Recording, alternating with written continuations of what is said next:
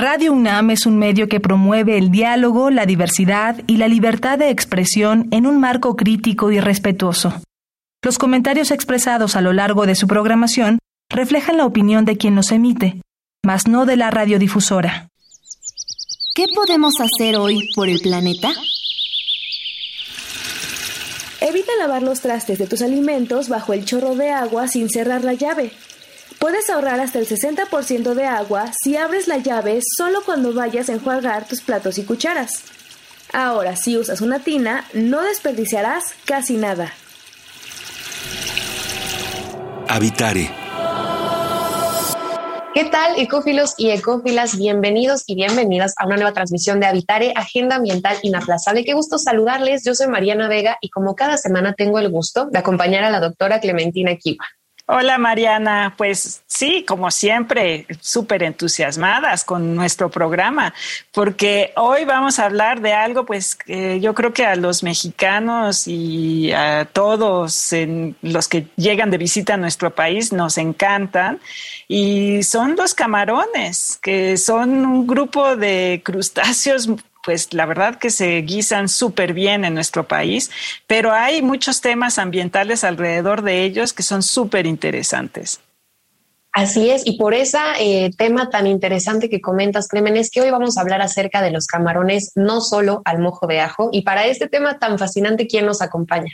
Pues tenemos el gusto de tener con nosotros a Gaby Gagiola, o Gabriela Gagiola oficialmente, que es bióloga y doctora en ciencias de la Facultad de Ciencias de la UNAM y ahora es coordinadora del programa Camarón en la unidad CISAL de la Facultad de Ciencias de la UNAM. Bienvenida, Gaby. Muchas gracias por la invitación. Muchas gracias a ti, Gaby, por aceptar estar con nosotras. Y bueno, sin más preámbulo, vamos a comenzar. Quédense con nosotras para hablar acerca de los camarones, no solo al mojo de ajo. Este es Habitare, Agenda Ambiental Inaplazable. Empezamos. El Instituto de Ecología de la UNAM y Radio UNAM presentan. Toma segundos destruir lo que ha crecido en años. Toma horas devastar lo que se ha formado en siglos. Tomar acciones para rescatar nuestro ambiente solo requiere un cambio de conciencia. Habitare Agenda Ambiental Inaplazable. Ciencia, acciones y reacciones para rescatar nuestro planeta. Nuestra, casa. Qué gusto que continúen con nosotras en esta transmisión de Habitare. Les adelantábamos el tema de este programa. Hablaremos acerca de los camarones, no solo al mojo de ajo. Y Clemen, creo que una escena que nos puede venir a mente al hablar de camarones es de esta película de Forrest Gump, cuando Bubba le empieza a mencionar un sinfín de recetas de que puedes hacer camarones a la mantequilla, camarones a la plancha, cóctel de camarón y se pasan así unas horas impresionantes hablando acerca de todas estas pues virtudes que tiene en cuestión de que nos los comemos, pero los camarones no solamente nos los comemos, están ahí y tienen una vida propia. Exactamente. Y bueno, son eh, un organismo, organismos marinos que hay que rescatar de alguna manera o recuperar o este, recaudar, no, no sé qué palabra usar, del mar pero es tanta la extracción que se hace de estos animales que el ser humano ha ideado diferentes métodos.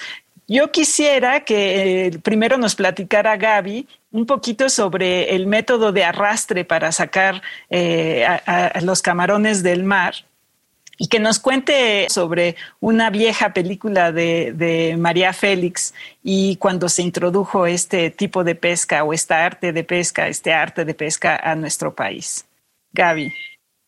Eh, sí, miren, antes que nada me gustaría comentarles que el camarón eh, es un crustáceo, eh, que es un crustáceo que tiene, en biología decimos un ciclo de vida muy complejo, y les voy a platicar por qué. Porque de adultos viven en el mar, en el fondo, caminan. Y luego, cuando se reproducen, tienen huevitos que están en la columna de agua. Y esos huevitos pasan a larvas y van viajando a la costa. Al mismo tiempo las corrientes los van llevando a la costa. Luego cambian a eh, un término muy técnico que no da mucha idea, que se llama polarra, son camarones ya en miniatura, igualitos a un camarón. Y luego bajan al, eh, fondo de las lagunas costeras. Entonces, digamos, este organismo eh, habita en dos hábitats muy importantes, el marino y el costero. Y el costero es donde está el mangle eh, y toda esta vegetación costera de, que es la que mantiene estas lagunas tan ricas en alimentos para el hombre en última instancia, pero adentro de estas lagunas costeras existen muchos organismos que unos, unos dependen de otros y hacen lo que en ecología se llama tramas de alimentación, tramas tróficas.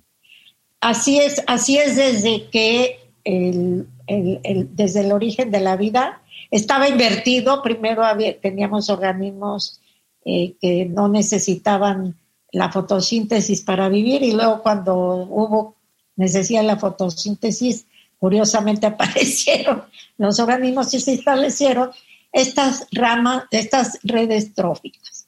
Entonces, estos camarones tenemos en la franja tropical de nuestro planeta muchas especies, muchas, son del orden de unas, eh, de lo que llamamos los camarones que comemos, que se llaman camarones peneidos, al menos hay unas 25 o 30 especies, digamos, ¿no?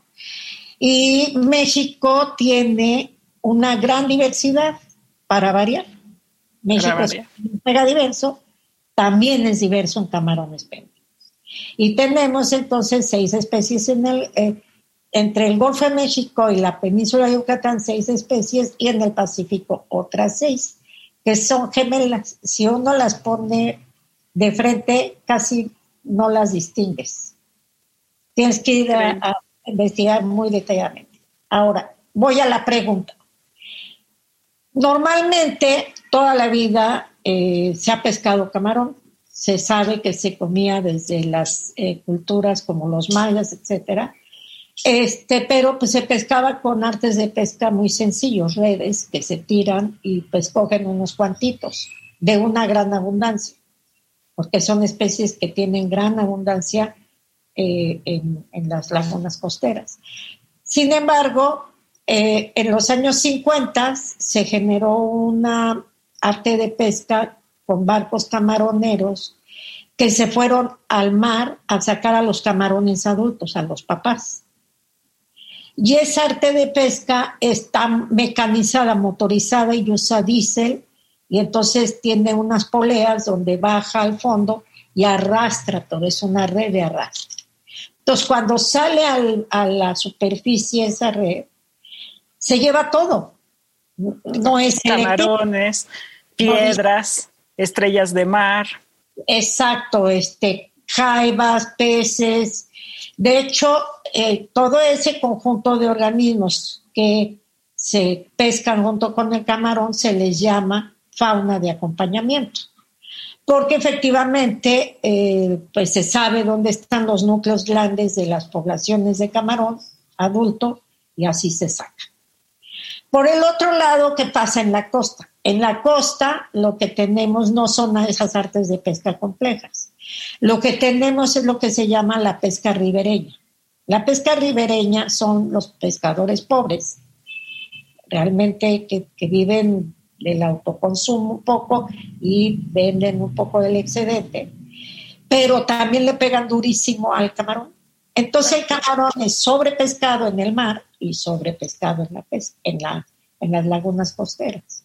El resultado es que las pesquerías se van desplomando y ya se consideran especies, varias de ellas sobreexplotadas.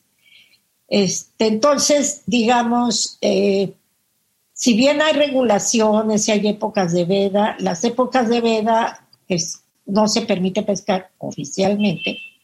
Los, los pescadores, los barcos pesqueros, como son caros, están en manos de gente de dinero. Y entonces, este, siguen las regulaciones, digamos, es difícil que no las sigan. En cambio, el problema de la pesca ribereña es que no hay control. Y luego sucede lo, en el Golfo de México todavía es peor la situación, porque no está, eh, como está prohibido pescar el camarón en las zonas ribereñas, en las zonas costeras, no hay regulaciones. Entonces, depende de si los agarran, si los o no, en fin, hay todo un rejuego ahí y resulta entonces que este, pues se pesca todo el año en las lagunas costeras. Entonces, digamos que eh, aunque ha habido esfuerzos, porque sí ha habido esfuerzos, hay un querido colega que a lo mejor Clemen se acuerda de él, Juan Madrid Vera, que se ha dedicado al estudio de las comunidades pesqueras y trabajó durante décadas en el Instituto Nacional de la Pesca y Juan estableció unos modelos bastante eh, posibles de manejo pesquero, a pesar de la red está es terrible, ¿no? Y este y pues básicamente este mejoró un poco la pesquería a través de estos modelos. Pero eh, yo, bueno, yo paro aquí para que si quieren entrar a plantear algo más, porque creo que la alternativa está más bien por otro lado, que tampoco le gusta mucho a Clemen, pero... o sea, porque hay dos, o dejamos de comer camarón o lo producimos de otra forma, ¿no? Porque por fortuna es una especie, son de las especies que se pueden producir de otra forma, porque hay especies que no. Claro, y ahorita que estás hablando acerca de eso, Gabriela, yo estaba viendo notas, consultando en internet, porque es muy, muy interesante luego curosear sobre estos temas, ¿no? A ver qué es lo que arrojan. Y, por ejemplo, ver los datos de cómo India en los últimos años ha remontado, porque se ha convertido en un gran productor a nivel mundial de camarón y que exporta, no solamente es el consumo en ese país, ¿no? Pero justo es lo que yo quería preguntarte, porque pensando en que si esta temporada de veda no se respeta desde el punto de vista del consumidor, porque vamos a comer mariscos durante todo el año sin importarnos si hay, si no hay, o las temporadas de reproducción, etcétera, ¿cómo podemos competir con un gigante, por ejemplo, que exporta camarón de calidad, y digo calidad entre comillas, porque no sabemos, ¿no? Viene incluso del otro lado del mundo. O sea, ¿qué pasa con esto y cómo es posible que se mantenga el consumo de una manera responsable? Es, muy interesante tu pregunta porque justamente eh, ahora ya en durante el siglo XX la, palabra sustentabilidad eh, tenía, era muy hueca, ¿no? podía ser cualquier cosa.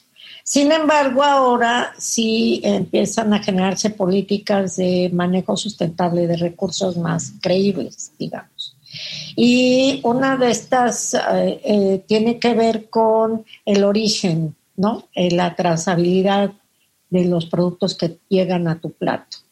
Y eh, ahora, eh, pues, se ha abierto la ventana a, sistemas alternativos de producción de camarón que tienen que ver con su cultivo, que le decía hace rato a Clemel no le gustan tampoco, pero no le gustan porque en el esquema original eran igual de depredadores, igual de de, se cometían muchos crímenes ambientales eh, importantísimos con, efectos de largo plazo hacia todo el planeta porque se, estaban socavando la zona de mangle y el manglar es una de las vegetaciones más importantes de la zona tropical del planeta, eh, porque tiene muchísimas funciones eh, ambientales, entre otras inclusive la protección contra huracanes, eh, en fin, tiene muchísimas funciones ecológicas.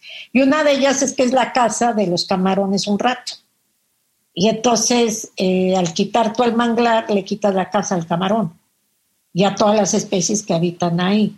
Entonces, eh, la solución no era hacer acuacultura quitando el manglar, como se inició, sobre todo en México, en Filipinas, en muchos lugares. Hubo estas, estos crímenes ambientales generamos un montón de problemas ambientales al producirlos. Entonces, es muy complejo el problema, pero por algún lado tiene que salir la hebra que ayude a resolver la madeja. Y yo creo que el, el hilo más importante es que el consumidor exija trazabilidad, que se sepa lo que estás comiendo, el origen de eso. Y de hecho eso ahora, por ejemplo, en Europa es mucho más usual ver que te dicen el origen de lo que te, estás comiendo. Entonces, ahí tú como productor tienes que ser muy cuidadoso si quieres vender a Europa. Ahora, ¿qué hay que hacer? Extender esa filosofía a todo el mundo y abaratar los costos, porque digo, los europeos generalmente tienen mucho más dinero para comprar un camarón que dice que es orgánico, porque fue cultivado en un sistema de cero recambio, sin harina de pescado, en Brasil. Y exportado a Europa. Pero eso no lo va a tener el turista que va a ir a, este, no sé, a Puerto Progreso, que acabamos de estar ahí, o qué sé yo, ¿no? Claro. Entonces, ¿Qué está pasando? Como no estamos cuidando la trazabilidad, efectivamente en México podemos, producimos camarón por acuacultura, sí, y producimos camarón por pesca, sí, pero prácticamente todo se exporta. Y entonces nos comemos el camarón chino e hindú, que quién sabe cómo produjeron. Claro. Entonces tenemos que reconvertir todo para, auto, para protegernos. ¿Por qué? Porque un camarón que viene desde India, ¿quién me garantiza que estuvo perfectamente bien congelado desde que salió de la granja hasta que llegó a mi plato? Claro, claro. ¿Y por qué ahora nos enfermamos tanto con cócteles de camarón, que es el que importamos? Claro. Porque lo que se llama cadena de frío, que es eso, que guarde calidad desde un principio el camarón desde que sale del o del estanque o del barco a tu mesa.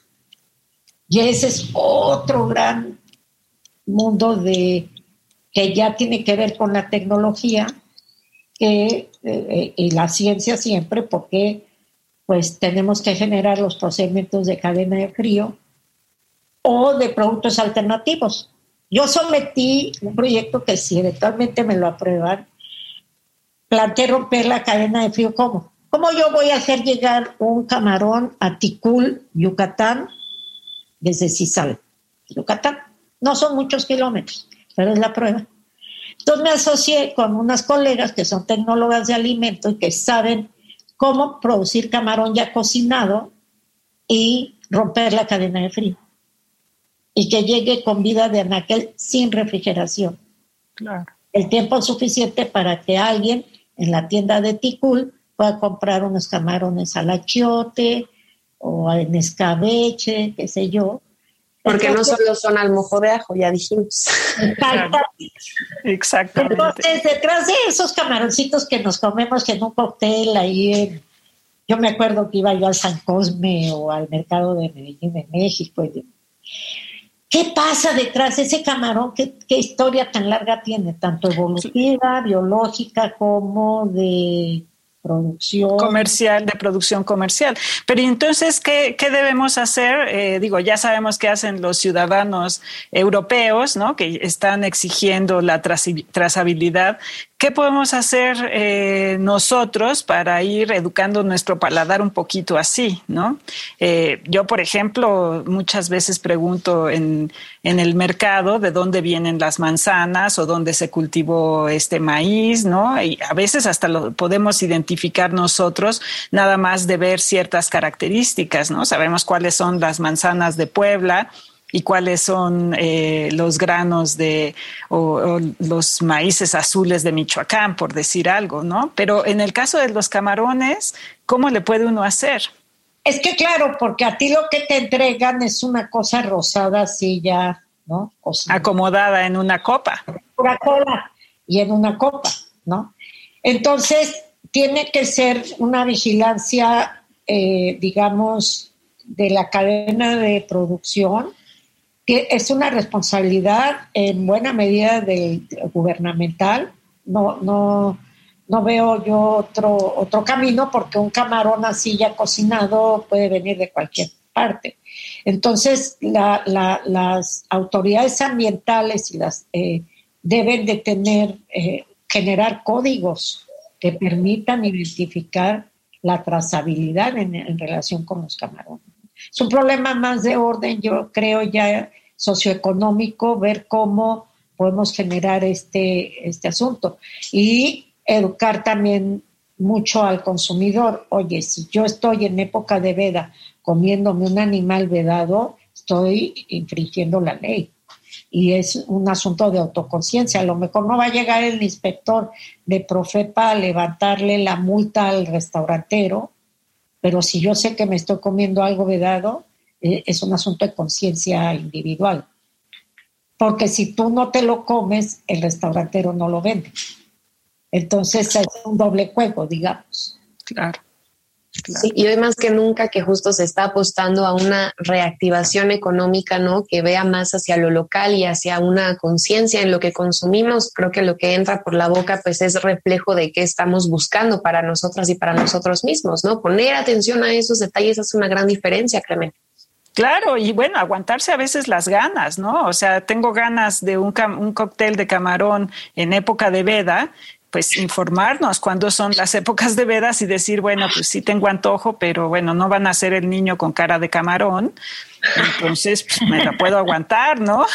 Yo creo que, que sí tiene uno que hacer esos esfuerzos y ser más conscientes que hay una estacionalidad en los productos, ¿no?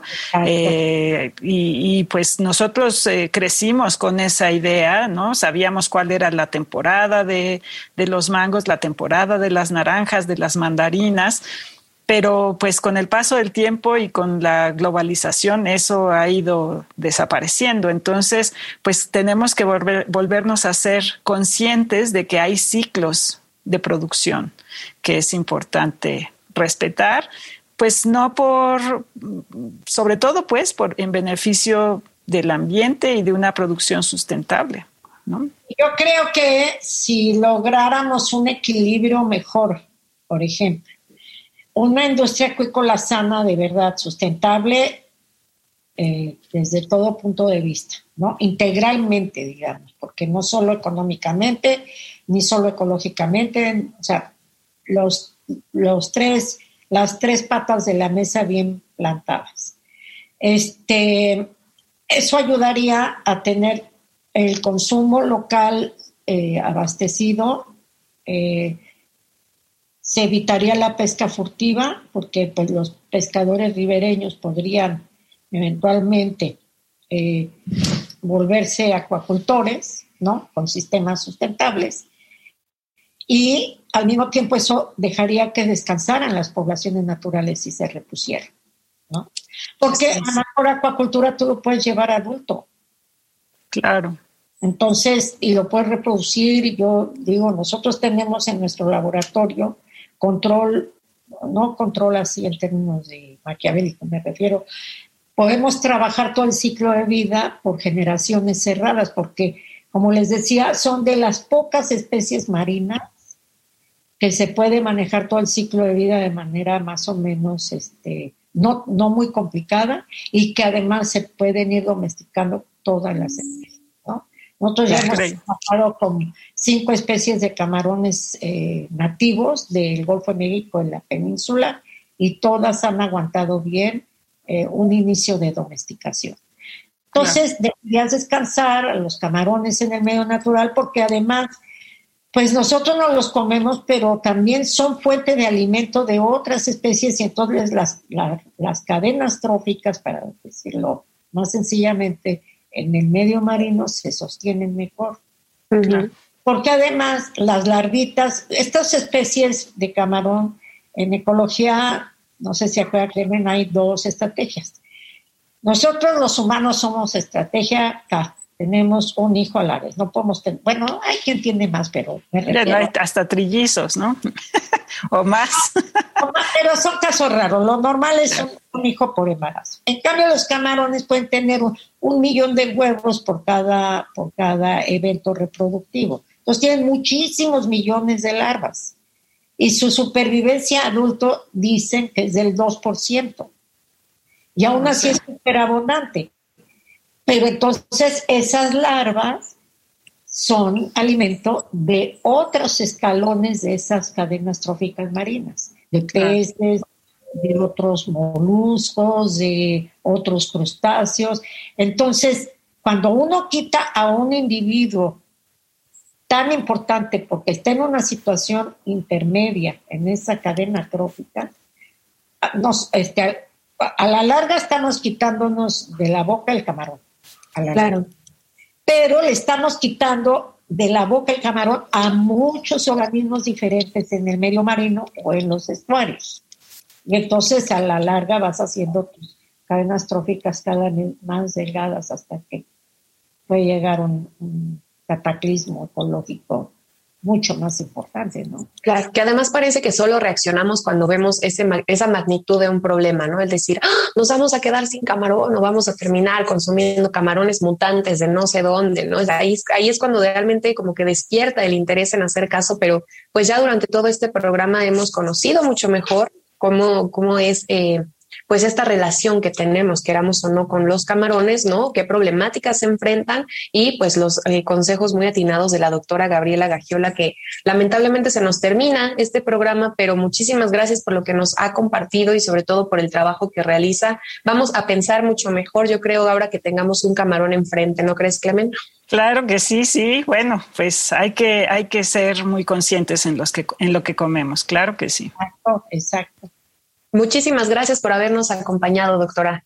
No, muchas gracias a ustedes eh, por la invitación. Y bueno, pues si a ustedes les quedó alguna duda o tienen un comentario acerca de este tema que fue los camarones, no solo al mojo de ajo, ¿por dónde nos pueden escribir, Clemen? Nos pueden buscar en Facebook en arroba Instituto de Ecología UNAM, todo junto, en Twitter arroba y Ecología UNAM y en Instagram Instituto guion bajo Ecología UNAM. Y pues no nos queda más que agradecer al Instituto de Ecología de la UNAM y a Radio UNAM en la asistencia, a Carmen Sumaya, información de Italia Tamés y Esmeralda Osejo Brito. En la voz de las cápsulas, Lisbeth Mancilla, operación técnica y producción de Paco Ángeles, y en las voces les acompañamos Mariana Vega y Clementina Kiwa. Les esperamos en el próximo Habitare Agenda Ambiental Inaplazable. Hasta la próxima. ¿Qué podemos hacer hoy por el planeta?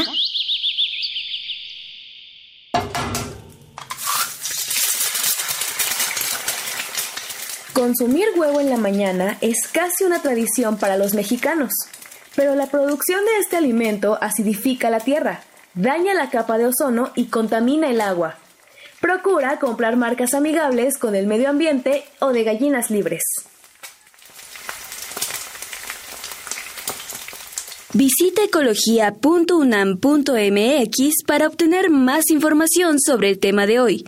Y si quieres escuchar todas nuestras emisiones, entra a radiopodcast.unam.mx.